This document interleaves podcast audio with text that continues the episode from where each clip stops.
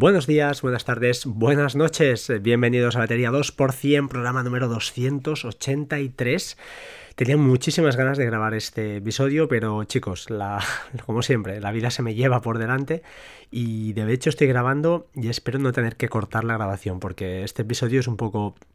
Eh, me ha costado, me ha costado, eh, cuando digo costado, porque ha implicado tiempo, eh, creo que era de obligado cumplimiento por mi parte pues hacer un poquito de recapitulación y explicar cosas que a veces, pues bueno, yo, yo el primero, ¿eh? sabía de qué iba la música, pero luego cuando entras en el detalle, pues ya no lo tienes tan claro. Y bueno, recordando a Majosan que una vez me dijo que, le gustaba le gustaba. Algo que le, gustaba en mi podcast era que me documentaba bastante bien, pues creo que lo había dejado un poco, un poco de lado estas cosas y, no vale, no vale y hay que volver un poquito a los, a los orígenes.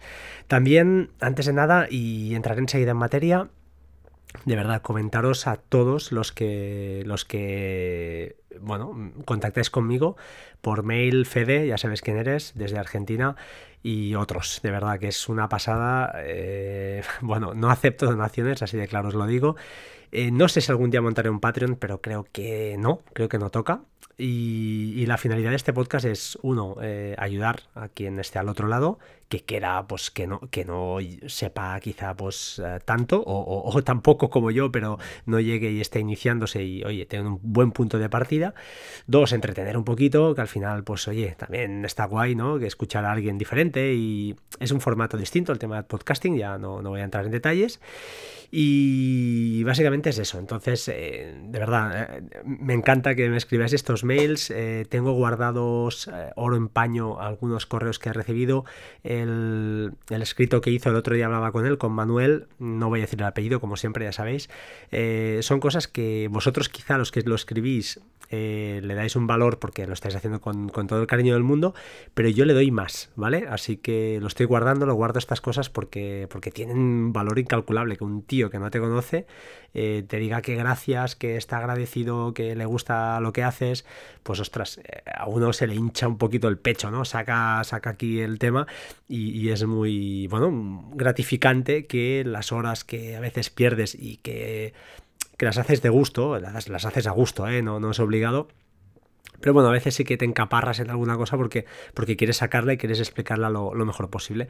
Pues bueno, es, así de, chulo.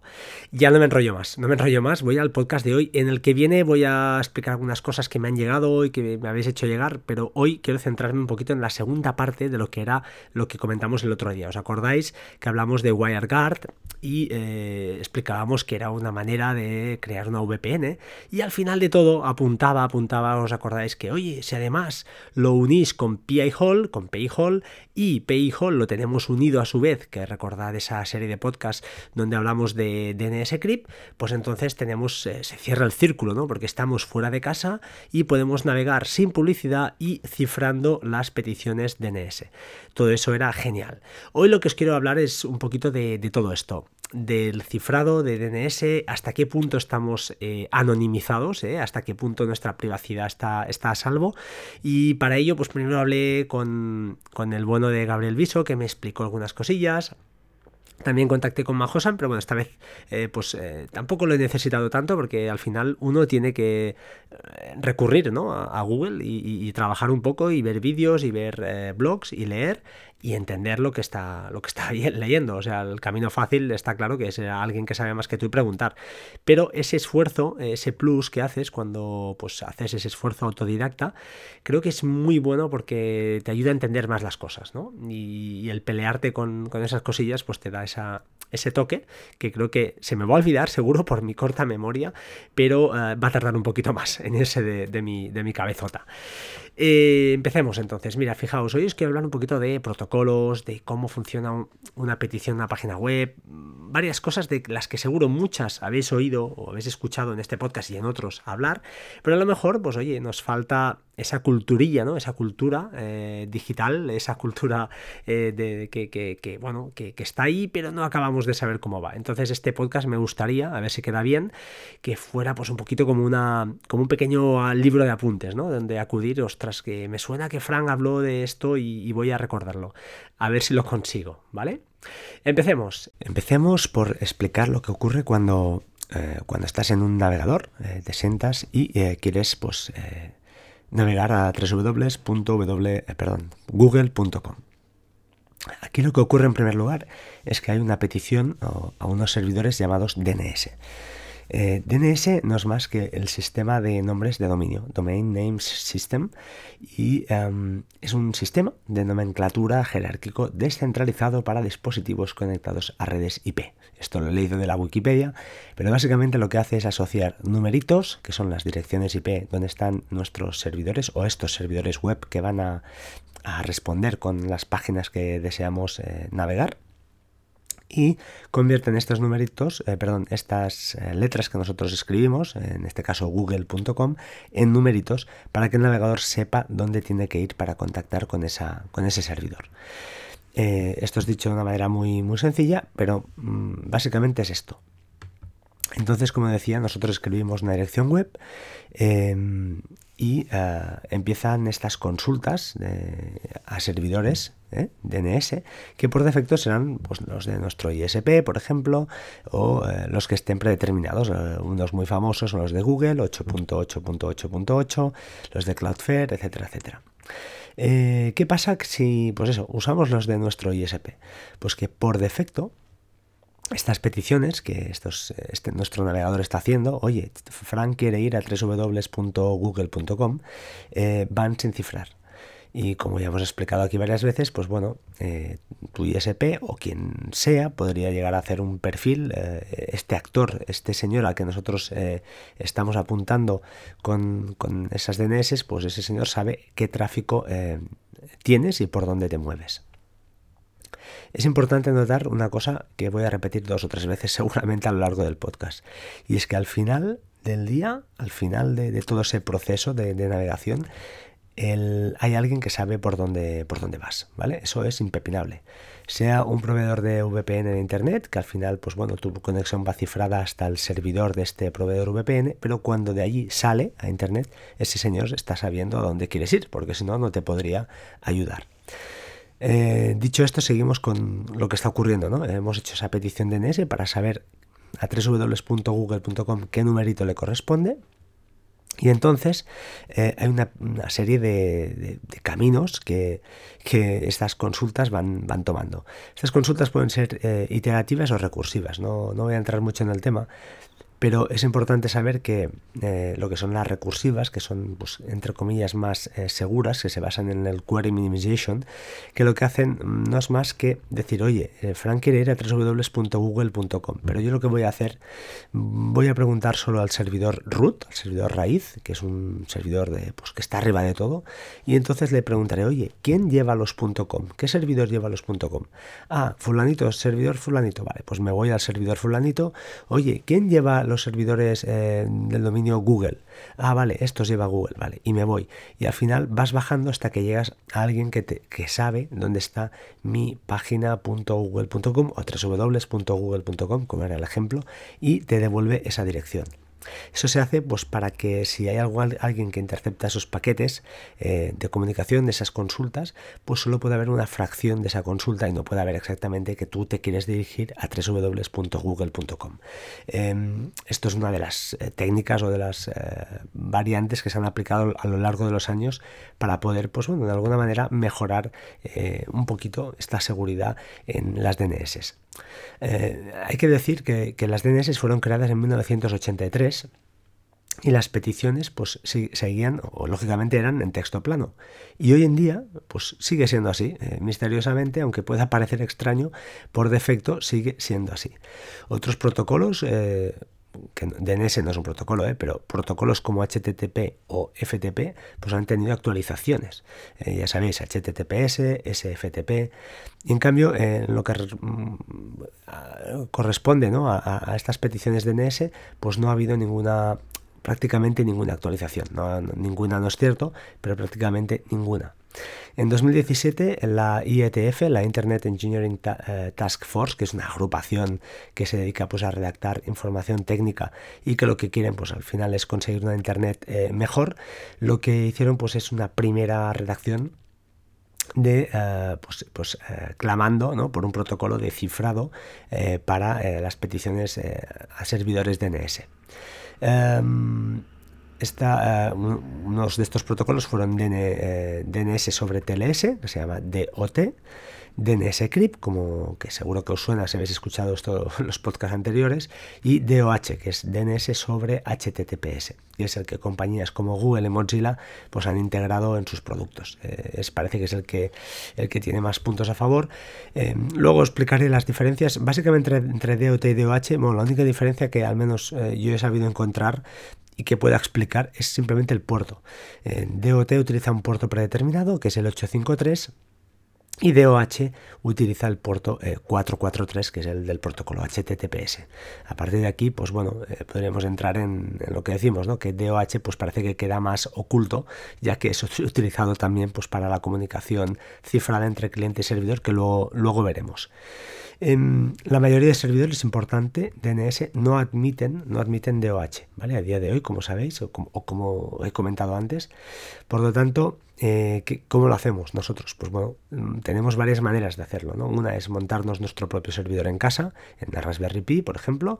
Un PayHall, eh, pues eh, ya sería un servidor DNS, lo que no encriptaría en principio, las, no cifraría estas peticiones, entonces tienes que montar un DNS crypt detrás. Utilizar, por ejemplo, un router de Synology, que ya te tiene la opción con un solo clic de cifrar estas comunicaciones mediante, mediante DOH y te pone dos opciones, los servidores de cloud que sí que son compatibles, y los de Google, que quizá no serían una muy buena idea, pero bueno, que sepáis que se puede hacer. Em, otra cosa más, ah, vale, y otro tema, lógicamente, es a nivel de dispositivo. Tú en cada dispositivo, cuando estás conectado a Internet a través de, pues bueno, a través de tu, de, tu, una conexión Wi-Fi, podrías definir la DNS personalizada de ese dispositivo. Si por contra, pues estás fuera de casa, pues podrías, eh, estás en red 4G, no te queda otra alternativa si quieres eh, utilizarlo a nivel de dispositivo y sin utilizar VPNs, que es lo que comenté el otro día, pues eh, solo te queda pues instalar aplicaciones como DNS Cloak, utilizar Warp, eh, esa aplicación también servicio que hace un poquito de todo y otras que, corren por ahí que, que, al final pues lo que hacen es decirte, oye mira, eh, por ejemplo, DNS Cloud te da la opción, escoge el servidor que quieras, te muestra una lista de servidores que soportan DOH y creo que DOT también, y te cifra el tráfico hasta esos servidores. A partir de aquí, pues ya sabes lo que, esos señores, eh, eh, los que gestionan esos servidores DNS, sí que saben, lógicamente, qué tráfico pues, estás teniendo.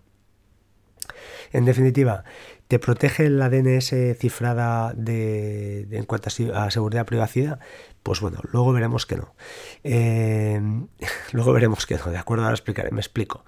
Como he dicho, eh, hacemos, queremos ir a google.com y hay esta comunicación ¿vale? entre servidores DNS, que he dicho que el primero, el de arriba de todo, era un servidor root, el de raíz, el punto que domina los .com, los .org, te dice, sabe quién lleva eh, estos dominios y te redirige hacia ellos.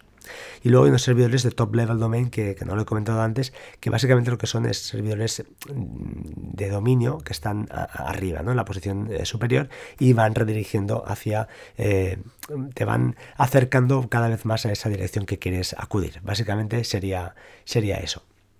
Entonces, una vez tenemos este numerito, sabemos dónde, dónde queremos ir, disculpad, pues... Em, lo que tenemos entonces es que nuestro navegador ha recibido este numerito, esta IP donde quieres eh, mm, conectarte y a partir de aquí dices, bueno, y ahora que se conecta directamente a google.com porque ya tenemos la dirección, pues no es bien bien así. Primero, primero, antes de que eh, nuestro navegador pueda eh, intercambiar información con ese servidor donde está que alberga la página www.google.com, hay una comunicación entre ellos, ¿vale?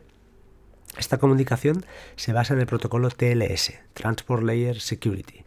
Eh, actualmente la versión más extendida es la 1.2 y ah, bueno, lo que tenéis que saber es que básicamente se hay un intercambio de información para poder pactar qué idioma van a hablar, ¿vale? Para que se entiendan y puedan cifrar y descifrar, lógicamente, el tráfico entre ese cliente y servidor.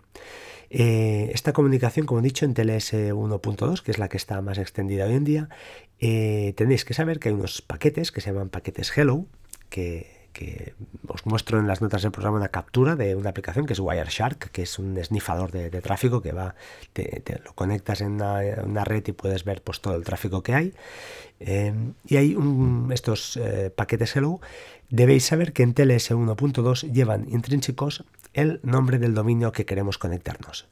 Este nombre de dominio se llama SNI, este Server Name Indication, y a día de hoy eh, pues sepáis que esta puerta sigue abierta. Es decir, tú puedes cifrar tus, comunicaciones, pero, pero eh, cuando empiezas a hablar con ese servidor, eh, ese paquete hello lleva intrínseco el dominio. No sé si el dominio entero, pero sí que lleva el dominio que te quieres conectar. Entonces, ¿cómo cerramos esta segunda puerta? Pues bueno, estos señores de IETF em, plantearon la opción de eh, TLS 1.3 y en TLS 1.3 sí que ya se cifra este paquete hello.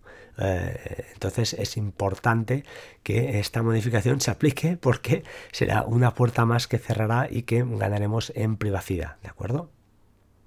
Entonces, em, em, recapitulando, ¿eh? por defecto estas peticiones DNS no van cifradas, para cifrarlas hay que usar DOH, DOT, DNSCrypt. Una vez hecho esto, aún así, y esto ya no depende de nosotros, el servidor web al que te conectas debe soportar este protocolo TLS 1.3 y tu navegador también, y entonces, pues bueno, en principio estos paquetes Hello parece que irían cifrados, y ah, también mm, importante del resumen es que al final del día alguien tiene que ver tu tráfico para asegurar pues eso, que vas al sitio correcto. Rompiendo una lanza a favor de los ISPs de compañía, pues hombre, podríamos decir que no son tampoco 100% malos y lo hacen para saber por dónde te estás moviendo, porque en teoría no es legal que creen perfiles de, de, navegación, pero también tienen la parte buena, que es decir, que para el usuario llano, pues a lo mejor le están evitando que se conecte a, páginas que no tocan. Porque de alguna manera estos DNS también hacen una, una validación em, sirviendo estas, estos numeritos, estas eh, direcciones IP. Eh, de hecho, si no tienen la, la, información lo suficientemente actualizada, por ejemplo, pues eh, entonces lo que hacen es consultar a otros servidores y de alguna manera pues también sirven para defender ¿no? entre comillas al usuario al usuario pues que no que no conoce cómo funciona todo esto em, respecto a estos protocolos de cifrado también tengo la voz muy mal, ¿eh? disculpad. Respecto a estos protocolos de cifrado, también es importante pues, comentar que, esto ayuda a que la gente mala ¿no? pues, tenga más facilidades para cometer delitos. Pero como ya se ha dicho, pues también se puede caer en el excesivo recelo que tienen gobiernos y grandes corporaciones en decidir por nosotros. Entonces esta gente pues quieren controlar e incluso, pues, ¿por qué no?, perseguir los gobiernos eh, disidencias, maneras diferentes de pensar, etcétera, etcétera. De hecho, ya estamos viendo y leyendo en la prensa que, bueno, que ya sabéis, que parece que las compañías podrán, eh, sin orden judicial, pues decidir qué páginas puedes visitar y cuáles no. ¿Esto se puede saltar? Pues bueno, lógicamente cambiando estos servidores DNS podemos saltar esta, esta pequeña eh, mm, trampa ¿no? que te ponen pues, para que eh, veas solo lo que ellos quieren. No voy a entrar en estos temas porque al final esto sería pues tema filosófico casi, pero que sepáis que, que al final DOH o DOT de alguna forma está dando el poder al usuario a quien quiere ceder esta información y eh, controlarla un poco más, ¿no? Eh, como he dicho, eh, con TLS 1.3 entonces ya estaríamos anonimizados, estamos a salvo, pues todavía no. Debéis saber, debéis saber que cuando empieza este, esta comunicación entre cliente y servidor, que se llama handshake, por cierto, no lo había dicho, es un apretón de manos, es donde empiezan a hablar cliente y servidor para establecer estas condiciones de cómo se van a comunicar, pues aún así, aunque estemos con DNS cifradas, con TLS 1.3, eh, todavía hay una tercera puerta, y es que hay que saber que todavía se pueden determinar en qué, sitios web visitamos los usuarios simplemente mirando las direcciones IP de destino en el tráfico que se origina en nuestros dispositivos. Y esto con un reverse DNS, como apuntaba un usuario que me envió un correo y eh, fue un poquito el que me hizo mm, picar la oreja, ¿no? me rascó la oreja y, me decidí por, por, leer un poco sobre todo esto. Y eh, pues bueno, hoy en día todavía pues se puede haciendo un reverse DNS, un reverse DNS, es decir, a partir de estos numeritos, estas IPs, pues saber a qué dominio corresponden, por lo cual saben a qué páginas te estás, te estás eh, dirigiendo. Que sepáis que esto de momento es así. Eh, me he quedado por eso en el camino, ¿eh? me he quedado en, las DNS, me he quedado en que el cliente y el servidor estaban ya hablando con el handshake, con este apretón de manos, e estaban intercambiando información usando este protocolo, el TLS 1.2 o 1.3, da igual. Pero me gustaría también apuntar qué pasa a partir de aquí, ¿no? Una vez, eh, qué está pasando en este handshake, ¿no? Y, me gustaría hablar de lo que, de, cositas de para culturilla, ¿eh? que sepáis que, esto es culturilla. Eh, como os he dicho en TLS 1.2, el, paquete hello va, va, sin cifrar, ¿vale? Y entonces aquí lo que, lo que se habla es de claves simétricas y claves asimétricas. La clave simétrica es básicamente que el cliente le pasa una clave al servidor y el servidor se la, la conoce y se la devuelve al cliente, de manera que los dos tienen la misma clave y pueden empezar a descifrar mensajes. Básicamente, dicho de una manera burda y por un tío que no sabe como yo, es así. Eh, ¿Qué pasa si alguien pilla esta comunicación y consigue descifrar la clave? Pues que puede leer todos, todas, todas estas comunicaciones entre cliente y servidor manera o qué, mm, cómo se ha mejorado este. ¿no? Eh, esto con TLS 1.3, unos señores que se llamaban, o se llaman, no lo sé, Diffie Hellman, Diffie y Hellman, son dos señores, eh, consiguieron, entiendo que no solo con este motivo, sino por temas pues, de criptografía y temas de matemáticas eh, muy duras, consiguieron pues, que mm, mejorar el sistema de manera que el cliente envía una llave pero que no es bien bien la llave, ¿vale? Y me voy a explicar un poquito y voy a hacer una un resumen muy muy rápido de todo esto. Eh, con estas conexiones asimétricas, estos, cifrados asimétricos, lo que, lo que hacen es que el cliente tiene una llave privada, el servidor tiene otra llave privada y hay una llave pública, ¿de acuerdo? Esta llave pública está hecha de tal manera que cuando la juntas, ¿eh? cuando la se une con la llave privada de cualquiera de los dos y viaja y se la intercambian, eh, por ejemplo, el cliente coge su llave privada, la encripta o la mete en el paquete con la llave pública y la envía al servidor. Pues esto, eh, este paquete es irrompible, ¿vale? ya sabéis que estos sistemas criptográficos están basados en números primos normalmente, y entonces es irrompible o en el tiempo es irrompible, es decir, a lo mejor tardas 100 años en descifrarlo, con lo cual esa información ya no tendrá ningún valor. Em, ¿Qué ocurre con esto? Pues que el servidor recibe este paquete y él sí que con su llave privada es capaz de descifrar esto, abrir esto y tener, tener las, tres, las tres llaves. Y al igual, el servidor puede enviar su llave privada con la llave esta pública que, no hay ningún problema porque al ir juntas pues son irrompibles el, el cliente la recibe y entonces ya pueden empezar a hablar como habéis visto, o no sé si lo habéis visto porque no lo he dicho, en las notas hay un gráfico de los dos sistemas, de TLS 1.2 y TLS 1.3, y se puede ver como en TLS 1.2 pues hay hasta cuatro eh, viajes de información antes de que cliente y servidor se puedan intercambiar información y podamos ver la página en el navegador. En cambio, en TLS 1.3 con dos viajes esto ya, ya está, está todo listo y empiezan, pues ya puedes empezar a, a, transmitir, a cifrar y descifrar información entre cliente y servidor. Esto parecerá una chorrada, pero cuando en una sola página pues hay un montón de, de DNS a, descifrar y, además al final pues como todo hay muchas peticiones a muchos usuarios internet es muy grande pues todos estos tiempos todo lo que se pueda recortar pues es, siempre bienvenido ¿no? al final todo esto es, es, bueno para el usuario y para nuestra y, y para bueno para navegar de forma más rápida y más segura además no me he dejado nada, sí que quería antes de... Bueno, una vez hecho esto, lógicamente, acabado este handshake, este intercambio de información, protocolos como RSA, no lo he dicho, pues eh, se basan en Diffie-Hellman, este seguro que os suena, RSA, y... hay que tener en cuenta, pues bueno, que, entonces a partir de aquí sí que ya empiezas a ver la información en, tu navegador, ¿vale? en la pantalla.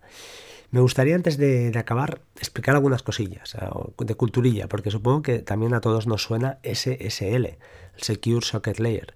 Este protocolo es un protocolo que se usa eh, o que, usa un certificado digital emitido por un tercero. Se suena el CA eh, Certificate Authority, que esta tercera empresa o esta tercera actor es alguien en que todo el mundo pues, eh, confía. ¿vale? Entonces este es el que verifica la identidad de un web server y su clave pública. Esto es importante porque, por, lo que diré a continuación, es decir, el candadito verde eh, que veis en el navegador no significa que todo esté a salvo y seguro, sino simplemente significa que las comunicaciones entre clientes y servidores están siendo cifradas. No significa nada más. Cuando yo, por ejemplo, en mi navegador pulso www.google.com, mi navegador hace una petición HTTP, una vez hecho todo el tema del DNS, que ya lo hemos explicado, y sabe la, IP a la que se tiene que dirigir, el navegador hace una petición HTTPS al servidor web de Google y el servidor de Google envía esa clave pública con su certificado digital a esta eh, perdón, este certificado digital que está firmado, lógicamente, por esta eh, entidad certificadora, ¿vale? El CA. El navegador, nuestro navegador recibe este certificado y ¿cómo sabe que es de Google? Pues bueno, cada navegador eh, debéis saber o, que sepáis que tiene las claves públicas de estos certificadores más importantes. Y entonces una vez la firma, eh, esta, firma digital está validada, pues el certificado es validado lógicamente y entonces aparece el candadito verde. Eso no significa que, pues como sabéis, con Let's Encrypt, por ejemplo, hoy en día cualquiera de nosotros puede eh, eh, eh, integrar un certificado digital a nuestra página web. Eh, esto es muy fácil. No hay una entidad ahí que nos lo certifique, no hay una entidad de terceros, pero lo validamos nosotros mismos y tenemos el candadito. Por lo tanto, ojo, porque se vende que el candadito significa que seguro que lo estamos haciendo ya, que estamos en el sitio correcto y todo está seguro y hoy en día cualquiera puede crear un certificado digital, ¿de acuerdo? Así que cuidadito con, con esto. En definitiva, eh, bueno, eh, creo que he intentado, he intentado explicar de mejor o menor manera el, circuito de, de, lo que ocurre cuando haces una petición a una página web He querido también entrar un poquito más en detalle, al menos que os suene o que nos suene a todos lo que son claves simétricas, lo que son asimétricas, qué es lo que ocurre una vez tenemos las direcciones eh, donde queremos navegar, em, pues qué, está ocurriendo ahí, qué es el handshake, por qué solo cifrando las claves DNS eh, pues eh, no conseguimos mm, ese anonimato o esa privacidad 100%. Eh, a día de hoy tecnológicamente pues todavía hay que implementar bastantes mejoras en, lo que son los protocolos o los diferentes eh, sistemas que intervienen en, nuestra navegación, nuestra navegación web.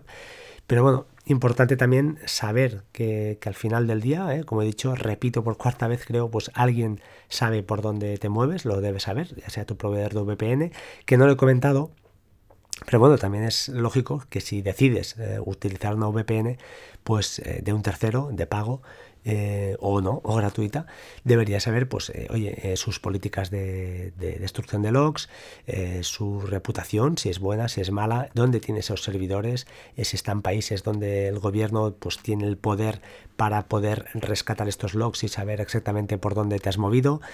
todas estas cosas al final, pues bueno, afectan a nuestra privacidad y eh, pues eh, lógicamente si utilizas un servidores DNS eh, para controles parentales pues también es otra opción gratuitos o no pues tenéis que saber que, los que son gratuitos pues lógicamente esta información ellos la utilizarán muy probablemente pues para financiarse y hacer perfiles y venderlos. Al final es un mundo vale todo ya sabéis que hoy en día todo está inventado y detrás de cualquier cosa que parezca eh, muy em, sin ninguna importancia, que carezca de importancia, pues alguien siempre le puede sacar un provecho. ¿Vale? Esa es la idea. Mi consejo o mi, mi, opción, pues bueno, cifrar las peticiones de NS al menos para que nuestro ISP, pues oye, ya que le pagamos la fibra, pues que se quede con las ganas de saber por dónde nos movemos. Luego habrá otras motivaciones, ya puedan ser ideológicas, filosóficas, simplemente por cacharreo, que también es una motivación, al menos es la mía.